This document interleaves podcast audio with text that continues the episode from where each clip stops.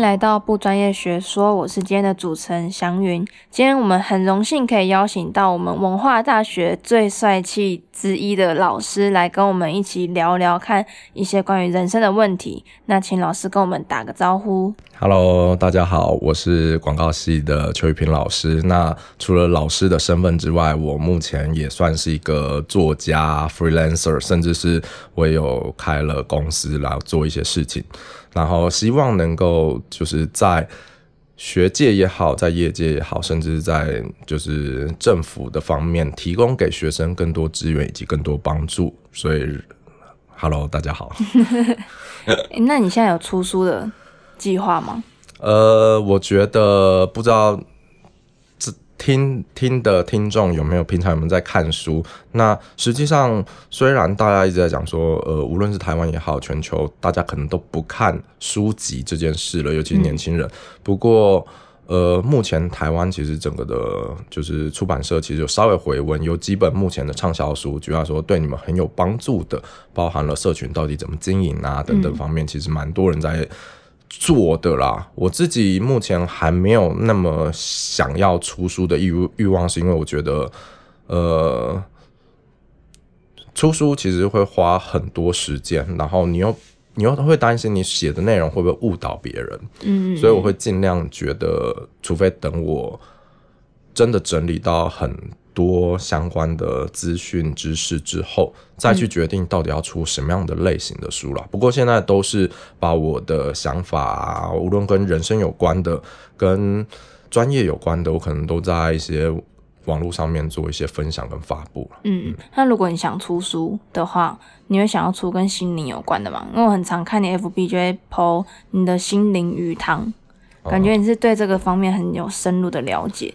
呃，我觉得深入了解倒是其次，而是因为我觉得在现在这个社会或这个时代，其实每一个人都有很多心心理上的一些起伏、情绪上的起伏跟相关的压力，然后甚至是你目前生活在无论是团体生活也好或独处的状态之下，我们可能很常都会忘记到底要怎么跟自己对话。我们平常花太多时间跟别人对话了，反而忘记要怎么跟自己对话。然后其实那自己的身体、心灵也好，或者是脑袋，它其实都无形中一直是反馈一些东西，想让你知道。主要是我们生病的时候，可能会就去看医生，因为身体疼痛你可能避免不了，可是你心理上的压力怎么办？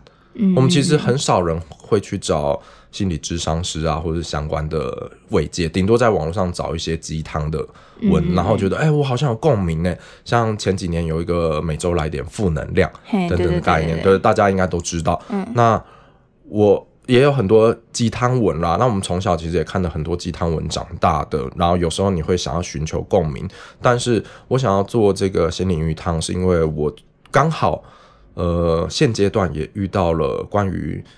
精神上、关于心灵上的一些问题点，以及我发现很多学生在跟我聊的时候，其实大家都有相关的问题点，只是你不知道到底怎么解决，以及你可能还没有历练到那个程度。然后我希望借由心灵鱼汤的这样的一个概念，来去呃，可能每周分享两篇文章，包含了可能跟生活有关、跟情绪有关、跟快乐有关、跟沟通有关的面向，还有人际成长。等等面向来跟大家做一个交流，然后可能把一些我过去遇到的状况以及我看到的状况来跟大家做一些分享。那它又不像过往我们认识的鸡汤那样子，就是很正面。嗯，然后我我我想要取鱼汤，就希望里面带一点刺，透过刺的概念告诉你说，好，你要这样做其实也可以，那是你家的事情。嗯，我有时候看你的文章，我就觉得，哎、欸，感觉好像很正面，可是最后感觉在骂人。哦，中间就穿插一些骂人的，我就想说，你这种人不如去死一死算了。我就觉得很有趣，就就因为我觉得，其实生活没有那么正向。嗯，其实很多人讲人性本善，我觉得对这件事是质疑的。没有人天生是因为正向的，当然可能有少部分的人，可是多数人搞不好是因为社会上的压力，让你不得不，或者是法律上的问压力，让你不得，让你。避免去犯错，或者避免去杀人放火，嗯、可是搞不好有很多人心理上有这种压抑存在的。嗯，对。有一句话我很讨厌，有一句很正能量的话，就是很常大家就会说，我们一定要善良的活着。我每次听到这句话，我都觉得很像在放屁。就是我觉得没有人真的是可以很善良的活着，可能这是一个个一个期许，可是就是我不是很喜欢这句话。呃，不是，不是有一本书，不知道你知不知道，就是那个。你的善良必须有点锋芒。啊，对对，对，我知道，我知道。呃，我是没有看那个书啦，因为我觉得我不知道那本书到底写怎样。可是我的意思说，嗯、呃，举例来说好了，你确实不认同这件事，可是有些人认同，嗯、甚至我觉得善良是可以选择的。嗯，你可以选择与人为善，固然没错，因为如果世界到处都是不公不义不就是的状态之下，如果我们还不善良的活着，我们还有什么？可以存活在这个世界上，我是这样想的。嗯、可是，当然每一个人想法都不一样，所以我不会去刻意说，哎、欸，你就应该这样子，那是你家的事情，真的。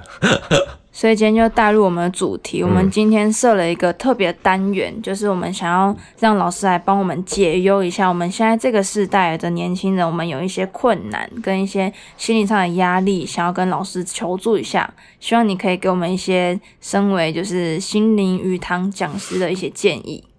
好的，我们有收集一些同学们的问题，想要问老师。第一题呢，想要问老师说，你觉得人生中最重要的三件事情是什么？呃，我不知道为什么你会讲三件事、欸。其实，如果你要问别人，搞不好每个人都，我觉得人生非常多重要的事情。嗯，可能是有些人觉得钱很重要，有些人觉得家庭很重要，有些人说健康很重要，有些人觉得。那个工作成就很重要，嗯，有些人强调的是心灵上的。那你怎么会问这三个问题？你怎么觉得只有三个问题啊？因为我听过一句话，嗯，那句话很简单，叫“事不过三”。然后就像是有些广告标语也是，就是他会举一二三，可他不会举四。所以那时候就是在提问的时候，想说，不然就用三。哦，因为我以为你看过一本书，那本书是我非常喜欢的。那个老师写的，他叫他是那个 Chris t i n s o n 的一个一个教授，好像哈佛的教授，不过他今年过世了，觉得有点遗憾啦。他出了一本书，叫做《你要如何衡量你的人生》。这本书我非常喜欢，我当初买了二十本左右，然后每一年刚好我的专题生毕业或一些人毕业，我可能就送他一本书。它里面就讲说，开宗明义就讲说，人生有三问。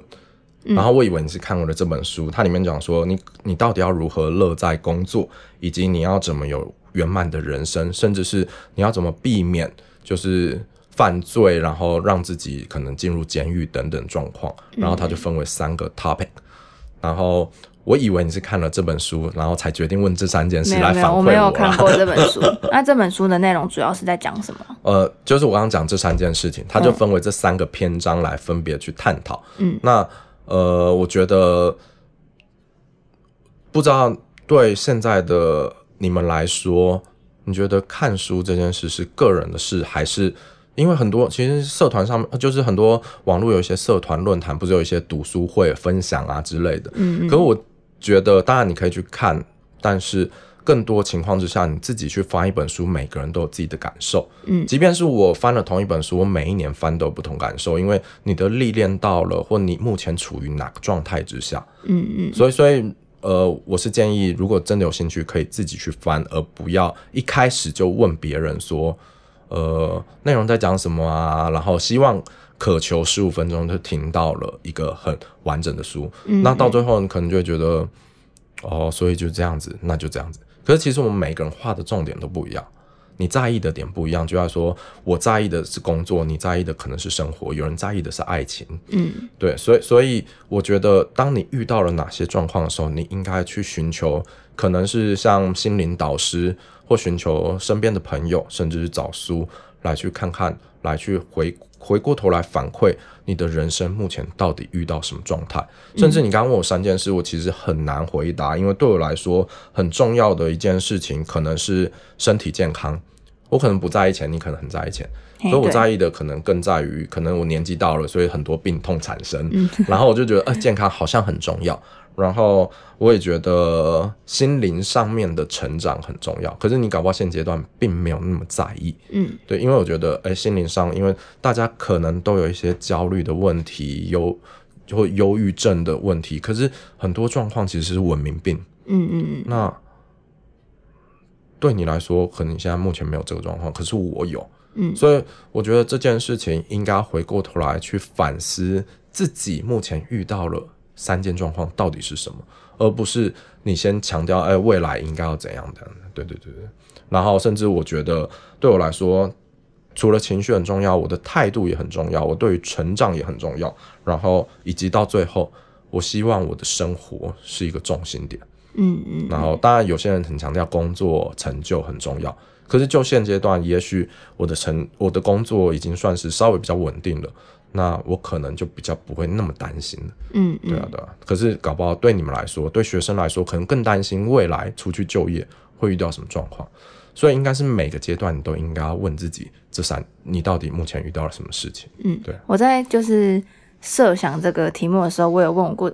问过我自己说，那我觉得最重要的三件事情是什么？然后我自己觉得，就是以我现阶段二十一岁的人生来看，我觉得最重要的三件事情，第一个就是钱，因为还没出过社会嘛，就是一定会觉得说，就是钱是很重要的事情，毕竟之后还要养活自己，这是第一件事情。然后第二件事情，我觉得是爱。就是不管是友情的爱、亲情的爱，还是爱情的爱，就我自己觉得，我要有爱才可以活在这个世界上。就如果哪一天我世界上没有爱的话，我不知道我活在世界上的目的是什么。这是第二件事情。然后第三件事情是我最近一直在想的，就是我觉得爱，呃，喜欢自己是很重要的事情。就是因为我觉得要足够喜欢自己，你才可以有很大的能量可以赞美你自己。所以这就牵扯到我们想要问的第二个问题，嗯，就是第二个问题就是你喜欢你自己吗？那如果你喜欢你自己的话，如果你不喜欢你自己的话，你要怎么样喜欢你自己？呃，我觉得这个问题点蛮有趣的，因为其实之前有一本书叫《自恋时代》，嗯，它讲的是你们这群。不是我们这一群人，而是你们这个世代的人，嗯、因为你们很常在 IG 上面、在抖音上面去分享自己可能跳舞啊、自己拍照啊。他说人越来越自恋，尤其现在年轻人，他不怕秀自己。可是像在我这个年代，我们其实。不愿意秀自己，我其实很少自拍照，嗯，我可能就习惯，而且我觉得干嘛把自己拍给别人，而我也没长得多帅，也不是很漂亮，然后，可是现在的年轻人，无论自己帅不帅、漂不漂亮，他们都会尽力的展现自己，然后他们可能会把自己的个性放出来给大家看，那，所以我觉得。这个时代的你们其实更喜欢自己，可是我们这个时代的人其实没有那么喜欢自己。我们是希望能够去找到更好的自己。嗯嗯，对。至于你说到底，到底要怎么去找到更好的自己？其实，呃，我觉得每一个人就回到我们刚刚那一那一题，其实在讲到的是你到底喜欢自己的是哪个面向的。举例来说，嗯。我觉得我自己是一个很勤劳又很懒的人呐。嗯。勤劳可能在于工作上面，可是我在生活上面很懒。可是有些人觉得生活需要有一个仪式感，嗯，然后这个仪式感可能他的他即便买一个便当回家，他不会直接开始吃，他可能放到一个盘子是很精美的盘子，他觉得哎，甚至自己点个烛光啊，就当做一一餐烛光晚餐。可是我没有，我就觉得我连走在路上都可以吃的那样一个状态啦。所以，所以。你要说，嗯，大家喜欢的到底是哪方面的自己呢？嗯，就是有些人喜欢的是这样的努力过生活的自己，有些人喜欢的搞不好是，就是有幸福美满家庭的这样的自己。嗯，那我觉得每一个人都应该反思你要的是什么东西。那这个东西会影响到你接下来到底要怎么样过生活。那举例来说，呃，我最近因为写心灵云汤，所以我找了一本书，我蛮喜欢的，它叫《过得还不错的一年》。然后它是它讲的是我的快乐生活提案，它每个月给自己一个提案，就是那个那个提案就是你这个月想要改变什么事情。嗯，举例来说，他这个月希望改变，呃，主要说他一直。觉得这个月可能不快乐，他要怎么更快乐？嗯，可能要怎么让自己更快乐？然后每一个月就要，甚至说，哎，我不要这么懒惰，我应该要做哪些事情等等的。那每个月都是一个新的尝试，然后透过过往我们认知上面的，我们了解到的，我们看过的，以及大家到底对快乐，以及对于要怎样更喜欢自己，可能会有更深层的研究。所以主要说，如果你想要变得更好，或者你想要找到。更喜欢的自己，我蛮建议去看这本书啦。嗯嗯，就是我觉得你喜欢自己之前，你可能要更快乐。当你更快乐的时候，也许你就会喜欢更不一样的东西。因为假如你忧郁的状态之下，你其实也不会喜欢当下的自己。嗯嗯。可是当你快乐的时候，别人喜欢还你，你也会喜欢自己。这是一个快乐的循环。对对对，所以我就觉得蛮建议去读这本书。嗯嗯。刚刚你前面有讲到说，就不是有一本书是叫就是。在讲说现在的年轻人比较自恋这件事情嘛，嗯，嗯，这件事我有个不同的看法，就是我觉得年轻人其实现在这个时代并不是变得更喜欢自己，我觉得是因为那个社群的效益，让你觉得你好像应该要展现更好的自己给别人看，可是我觉得那个有时候反而是对心灵上是一种更缺乏的一种空洞，因为你为了要表现很好自己，你只好把不好自己那一面藏起来，可是有时候藏久了。这件事情会变成一个一个枷锁，就是你反而会更不，嗯，更没有办法把自己最真实的一面给大家看。可是那个外面东西是假的，所以我自己觉得现在这个年轻人很容易生病，就是心灵上很有一些压力的原因，我觉得有一方面是来自于这里。呃，我蛮认同你讲的话，可是有部分可能是你自己认为的，可能是这发生在你身上，嗯、可是。其实很多人讲说，因为你如果一直假装起来，然后获得支持了以后，搞不好你其实就会更正向。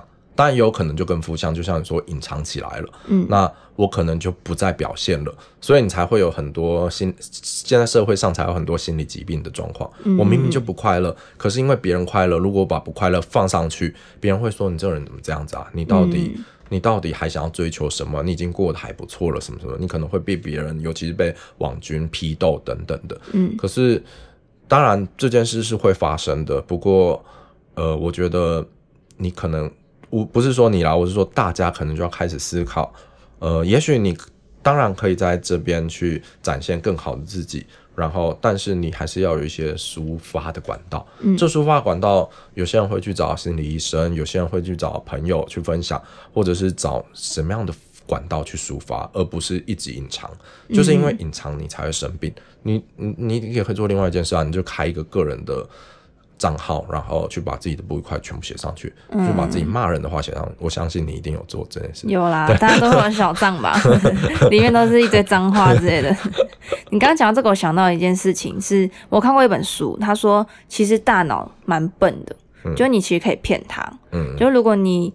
一直骗你的大脑骗久了，你的大脑就会相信你是这样的人。对啊，对啊，对啊，嗯，所以，所以举举例来说，假如你英文不好，像我以前一阵子英文不好，我每天都说我英文真的超厉害的。嗯，然后我看真的有用吗？真的有用，哦，然后就是真的有用，可是可能要。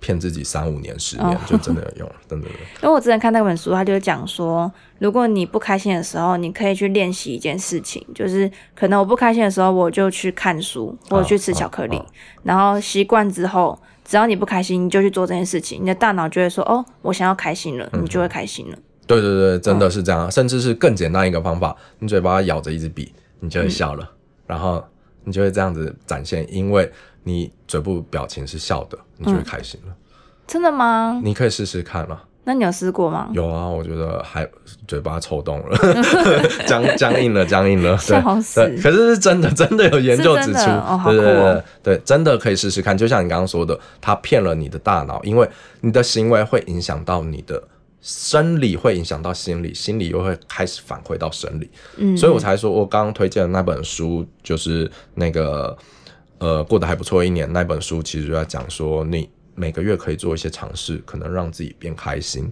我知道大家一定都有很多沮丧、难过或负能量的状态的时候，我也有，每一个人都有。嗯，那只是你要思考要怎么去抒发，以及到底要怎么去调试，然后跟他去做一个和平共处的状态。我觉得和平共处这件事最重要的，因为老人家可能都会一直跟我们讲说。啊，你干嘛还这样子啊？什么什么？哪有那么糟糕？还是什么？嗯、可是实际上，他们不知道我们现实上社会上遇到了哪些负面的状态。可能老是批斗你，老是觉得你很糟糕，或者你的上司觉得你这什么垃圾东西，然后就把它撕掉。嗯，都会无形中产生很多不同的压力。嗯、那这些压力你需要去释放，然后去需要去抒发，而不是一直藏在心里。嗯，刚刚讲的那一段话，让我想到我前几天看个诗集，那诗集讲了一段话，我觉得觉得很有感触。我要看诗集啊，但是不是那种真的翻、哦、翻一本书啦，网络上很多诗集啊，哦、很多诗集可以看。哦、还有说那些叫我们要展望未来的人，一定没有做过噩梦，因为噩梦都是现在，里面根本没有未来。嗯，对，我觉得也很适合，就是现在。呃，我刚刚说的那段话，这会让我想到有一段话，人家讲说，人生远看是喜剧，近看是悲剧的这样，对，这样这样的一段话。可是我就觉得，呃，我们其实看电影的时候，我们看剧的时候，其实常常中间一定会穿插一些悲剧，嗯、然后会可能无论是 happy ending 或者不好的 ending 都无所谓。可是它就是一场戏。那在这场戏里面，你扮演的其实就是你自己。那你要过得好或过得不好，其实你自己是你自己人生中的编剧，你可以自己去选择。过得不好，当然也也有这样的状态。我们每个人都有过得不好的时期，只是你要怎么调试，然后让你蹲下来的同时，可以未来可以跳得更高。嗯，嗯，然后让自己可能更开心。如果你一直都开心的状态，其实也没有多开心。可是当你今天荡下来的时候，过一阵子，你突然开心，那个起伏很大，让那个会超越了别人一直持续都开心的状态。哦，对对对，嗯嗯、我觉得会让自己不喜欢自己有一个很大的阻碍。那阻碍就是你可能常常遇到一些事情的时候，你就会开始自责，嗯，跟就是自己反省的这个部分。所以我前阵子就有看到一篇文章，他就在在写说自责跟自省。这件事情到底应该要怎么区别？就我们很可能很常自责，但是自责好像又是一件好事，因为你就要自己反省自己。嗯、可是自责过多就会变成是一种对心灵上的压力。那你觉得自责跟自省差在哪个东西？我觉得自责跟自省的差别是，自省比较理性，就是他是很理性的在想说，哦，这件事情我做错了，好，那我们要怎么改？可是自责有一点是比较感性的在批判自己。可是这两者又很难取得一个中间点，就是当你真的觉得自己做不好的时候，你要怎么样很理性的告诉自己说，那我们现在要怎么调整？嗯，我觉得我跟你的想法不大一样啊，我没有想到理性感性啦，嗯、可能你本身就很感性的人，我想到的是他们是不是只差在一件事叫行动力。嗯，就是自责，可能就是一直觉得自己哪里不好，哪里不好。可是自省会因为你哪里不好而去想要改变。嗯嗯，就是你自自我反省的过程，不是以前古人不是常说“吾日三省吾身”？那你在反省自己的过程，可能就是会想要去试着去改变吧。嗯，那自责就是我一直陷入到那个负面的窠臼、负面的情绪上面，你其实不会想要动弹。嗯，可是愿意自省的人，他其实。才会去动弹，才去改变，然后改变的过程，他就会开始让自己变得更好。可是自责可能就一直负面下去了，嗯、所以一个是往上的，一个是往下。他们同样遇到同一个状况的时候，因为一定都会自责。可是假如你能够拥有那个行动力的话，其实你就会开始去改变了。每天改变零点一，未来。你就跟别人差非常多了，嗯嗯，所以然后我就觉得这件事其实跟我们的习惯有关，就如同你刚刚前面讲到的，其实大脑会影响到很多东西，然后会让你不自觉的，就是可能是因为你的过往的习惯，然后会让你就觉得啊，我就应该持续自责下去，然后要怎么让它产生一个行动力？我觉得。你可能就是大家其实都可以去找一些跟习惯有关的书，你会借由这些习惯的改变，无论是我们刚刚前面讲到的那个提，就是生活提案的那一本书之外，其实我建议，呃，我十年前买了一本书，叫做《为什么我们要这样生活那样工作》，然后其实就在讲说，呃，我们的工作那么拼命，但是我们生活为什么过得这么糟糕？嗯，然后那甚至是当你在工作上面。其实你会自省，因为大家一直骂你，你不改变你就只能去死了。可是，在你生活当中，你就懒得改变了，因为你就觉得我生我工作已经这么累了，那我工作已经要改变那么多了，我为什么不能在生活上面放纵一点？嗯，然后，所以我是蛮建议大家可以去读类似这样的一个书籍啦，就是，呃，我觉得最重要的其实行动力是需要改变的，尤其是最近很多。书籍它其实在讲拖延症这件事，网络上有很多人一直在讲，每个人都有拖延症，你为什么不做？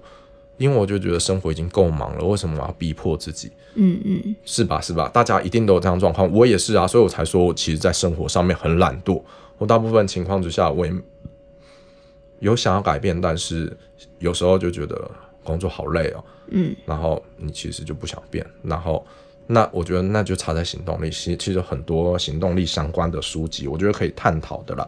然后甚至是呃自责跟自省，我觉得这件事很值得探讨的一个地方，在于呃它都是有点类似心理上面的思考啊、反省的一个过程，嗯、然后只是。为什么我们通常一来没有行动力，二来都往智者方面移动呢？是因为我觉得很可惜的是，因为台湾的社会或者亚洲社会，我们其实很少去谈论关于呃哲学方面的议题。嗯嗯。那你看，过往我们其实从小到大都没有任何一堂课跟哲学有关。是吧？是吧？对对对。然后，可是实际上，像法国的小朋友三岁就开始学跟哲学有关的课程了。嗯。然后，甚至欧洲很多国家，他们都在做这件事情。我们会借由哲学的思辨的过程来去找到，无论是道德上面的两难，或者是你该怎么做决定，还是该怎么做一些事情。最简单的就是，你有没有听过一个有轨电车的难题？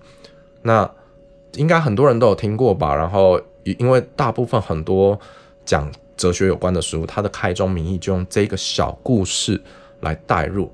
那这个小故事，那我也给大家分享，就是现在有一台列车，它的刹车坏了，前面有五个工人在前面施工，他没有看到这台车，那即将要撞上了。嗯，那身为列车长的你有一个决定，旁边有一条小路，你要不要把你的车拉到小路上面，另外一条分支上面？可是分支上面有一个人。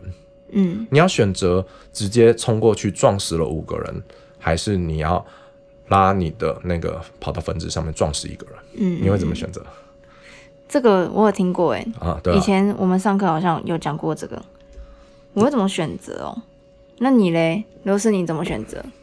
不，我觉得这件事就是两难，就道德的两难，嗯，你到底要不要自己？手动去操控那个东西，但这件事也没有对或不对，没有没有对错啊，所以就两难，两难本身就没有对错了，就是你要撞死一个人还是五个人？嗯、可是你有想过五个人他是到底是不是本来就该死？因为他就是在那一条路上，嗯啊、那那一条路的那一个人是你引导导致他的，所以大部分人其实都不会拉下那个杆子，嗯。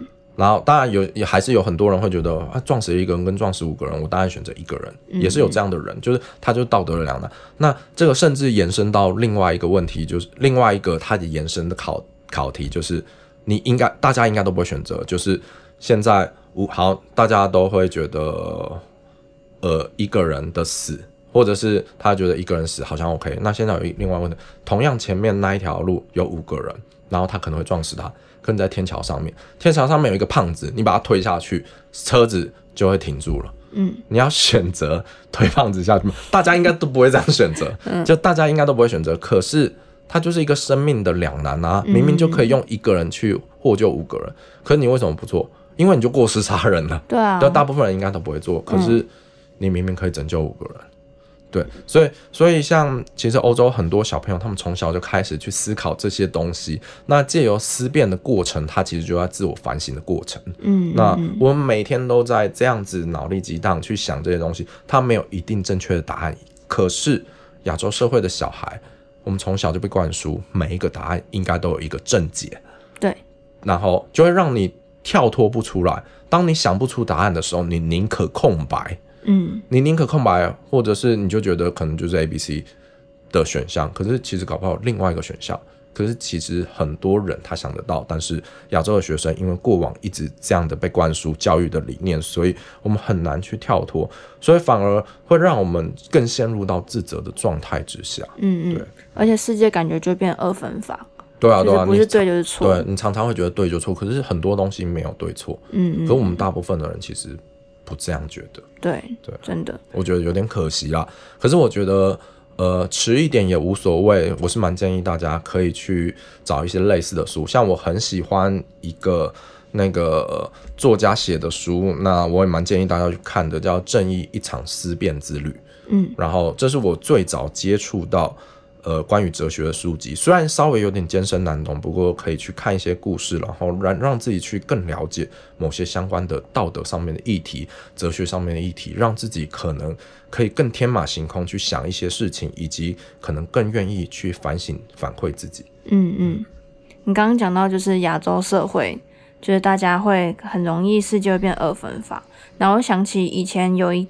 就大家很常会讲到一一句话，就是当比如说你考试考很好，或是你有得什么奖的时候，妈妈都会，呃，当你考试考很好，或是你得什么奖的时候，可能你上台领奖完，然后可能妈妈就会想要跟别人分享说，哦，我女儿怎么样怎么样，然后可是当你被称赞的时候，妈妈就会又会说，没有啦，她也没有多厉害啊，她在家里多懒之类的这样子，所以我觉得这就会导致一个问题。就会你久了，你就会真的，你的大脑就会告诉你，嗯，其实我没有这么好。我其实那些好都是我可能是，嗯、呃，应该是说老一辈的人都觉得啊，别人称赞你就应该谦虚。对对对对，可是实际上搞不好你的话无形中就伤害你的小孩了。对对对对对，对。然后就会让小孩可能不知所措。为什么明明我听到他跟别人炫耀，别人讲他好的时候，他又开始这样子？对。然后我到底要不要努力？我到底要不要认真？对对对。所以我觉得这就会导致一个问题，就是可能。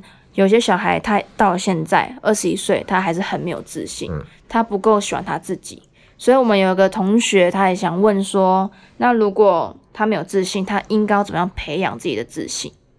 呃，我觉得培养自信的方法非常多。然后，就要说，当你考试考得很好，被别人称赞的时候，你就无形中一直培养自己的自信。甚至我们讲 IG。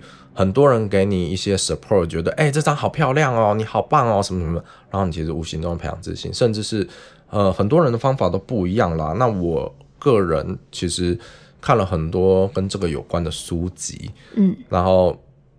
网络上有很多告诉你培养自信的方法，我相信大部分人都试过，大部分的人应该都失败了。就是你不自信的人，嗯、你一样还是不会有自信，因为他没有一个动力让你去做。嗯、我们常常会觉得，我好像看书，看完书或看完别人分享的东西，我就会变成那样子。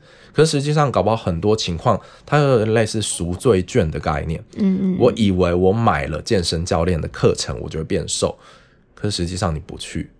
你没有那个行动力，其实不会变瘦。嗯，然后那很多状况也是这样子。我们看了很多这样的人家分享的东西啊，人家叫你该怎么做，如果你不去做，其实都没有用。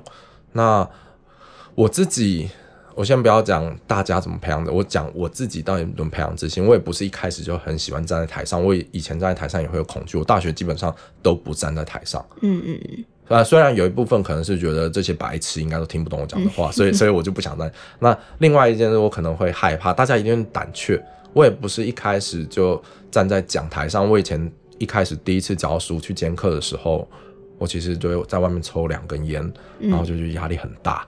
然后到底我教的好不好，大家到底会不会听？嗯，那。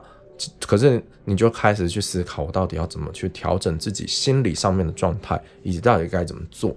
然后那时候刚好我接触到 TED，大家应该听过 TED 的网站，嗯、然后里面可能分享了十分钟、十五分钟的相关议题。嗯、那里面有一个就是哈佛的老师吧，他叫 Amy Cuddy，然后他出了后来出了一本书，他其实就在他主要就在讲知识决定你是谁。嗯嗯，那知识是不是不是 knowledge，是 poster，你的身体上面的知识。他告诉你就，我我有看过哎，嗯，然后我还看到哭，我觉得超感人的。哦，对啊，就是他中间不是说他出了车祸，然后他的智商退化了十 percent 之类的，嗯，他就觉得他要休学了，要怎样的？那很多人应该都看过，那我也蛮建议大家去看。像这一部影片，我只要每次觉得没有自信，或每次压力大到一个极限，我要做什么改变的时候，我都会去看他这一支影片。嗯，然后我甚至有买了这本书，它里面其实就在讲说，fake it until you make it。就是你一直假装，假装到最后，可能就会做到了。对对对对对对。然后不只是不只是 make it，甚至是 fake it till you become it，让你成就，让你成为这样的一个更好的自己。嗯嗯。然后你就会不断的去透过一些身体上面的状态来来去调整跟改变。对，嗯嗯。这是可以思考的啦。如果你想要有自信的方法，我是蛮建议。大家可以去看 TED 这一部影片，不一定要去买书啦。买书里面讲的比较学术一点，又讲的比较深奥一点。嗯，可是看影片，其实就会让你有一点点成长。我也超推荐，超级推荐这个影片。这个影片甚至影响到我现在有时候上台之前，我还会想到这个影片。对啊，因为它影片最后就讲到说，他可以推荐大家一个方法，是你在上台之前，你先抬头挺胸。对对对，因为他他其实就讲说，因为主要是我们去面试的时候很长，你就滑手机啊，很紧张，想要滑手机，可是你就会开始。卷卷起自己的身体了，可是其实你应该要扩张，你要做一些扩胸运动，甚至呃，我去面试的时候，我常常会去人家的厕所去扩胸个三分钟，嗯，然后我就觉得我自己好像很了不起的一样，对，就蛮建议大家试试看，真的有很大的差异，真的。而我每次上台前，我就会告诉我自己说，我超厉害，对对对，我超棒这样子。当当你不断的告诉自己的无形中，你的脑脑脑袋可能就反馈觉得，真的我自己真的对对对对对，哦，我真的觉得这个真的 非常所以我觉得就是。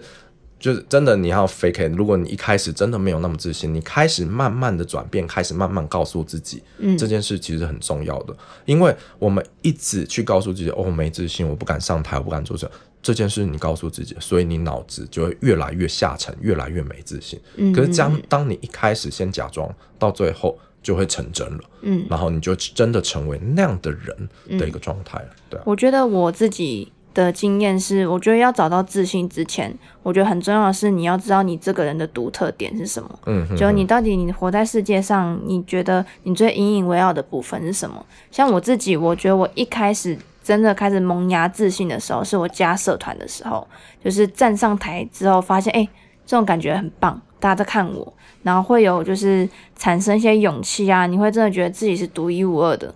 那时候是我真的觉得我的自信开始萌芽。对，所以这就牵扯到我们最后一个问题，就是那你活在这个世界上，你到底应该要怎么样来找寻你自己的独特点？那你说你参加社团站在台上的时候，突然觉得很有自信，那同时你找到你自己的独特点吗？嗯，那你觉得你的独特点是什么？独特点就是我会一个乐器啊，我觉得会乐器就是我一个独特点。可是就像说吉他这件事好了，有多少人不会吉他？嗯，有多少人会吉他好了？很多人会吉他。嗯台湾两千三百万人，搞不好里面有一百万个人都摸过吉他，都有一点点会。嗯，那这是你的独特点吗？当然，也许有人说是，那也有人说，嗯，那我也会，那我也算是独特点吗？我觉得，呃，大家很容易去讲关于硬实力这件事，软硬的硬，嗯，然后就会觉得我有一些技术能力啊，或有一些专业能力，好像就是你的独特点。可是这件事情是。大家学习，大家花一点时间去学习，就可能学会的。嗯，就要说乐器这件事，真的你要认真做，不用半年，你其实大概就可以弹吉他了。嗯，那我觉得独特点更应该要思考的是，可不可以透过一些软实力来去找寻。嗯，那那个软实力，搞不好是你的思维能力。搞不好是你的沟通能力，或搞不好是你的表达能力，甚至是你的情商能力。嗯，那这些软实力，也许每一个人突出点都不一样，但是那个也许才是你更独特的一个方面的一些概念。然后，呃，这些软实力到底要怎么去寻求？其实网络上有很多各式各样的资源，看影片啊，做各式各样的东西，然后甚至是日常生活。如果你对于生活更花更多时间去体悟你的生活当中的各式各样的细微的小事物，然后各式各样的内容来去反馈自己的话，其实我觉得你可能更容易且更轻易去找到一些独特，你说的独特性、独特的卖点。嗯、那甚至是这些东西，举例来说，呃，我觉得你很好聊这件事情，搞不好就是你独特的沟通力，嗯、其他人大部分人可能做不到，所以。也许我跟你那么熟，就是你，你可能具备了这样的能力，甚至你站上台，然后大家愿意听你的话去做事，搞不好其实你最突出的是领导能力或沟通能力等等的。那我个人认为这件事也许才是比较偏向独特力的方面，不过这个东西可能需要花更多时间来去找寻，它不是外在外显的。嗯，那所以很多人可能找不到，很多人就觉得，哎，我跟大家都一样，只是你没有。多花一点时间跟自己去对话，嗯，然后或者是跟其他人对话，你在对话的过程中，你在闲聊的过程中，有些人八卦能力就很厉害，嗯，然后对，那个八卦能力，而且那个八卦能力，他渲染的方式非常厉害，就是全世界可能都听过他讲的这个鬼东西。嗯，然后像之前那个月薪三万跟二十五万的快乐程度，嗯、你去分享，你其实分享不出什么所以然，可是那个人可以让整台湾人都知道这个概念，嗯，那搞不好就是他的渲染渲染能力的一个状态。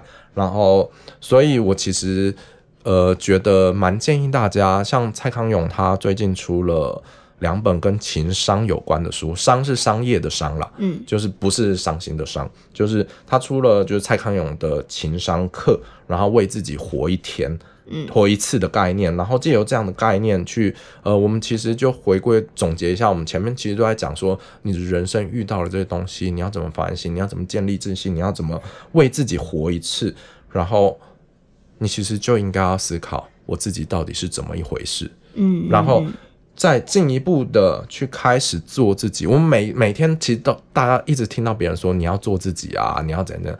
你真的有做自己啊？没有，我们都会因为社会化的关系，做别人眼中要求的自己，嗯，然后再开始回过头来感叹说，我们明明要成为不一样的烟火，为什么大家最后都变成同样的一群人？同样的一个人，嗯，大家最后长得都一样了。嗯，可是明明我们希望大家都不一样，那你要怎么让自己？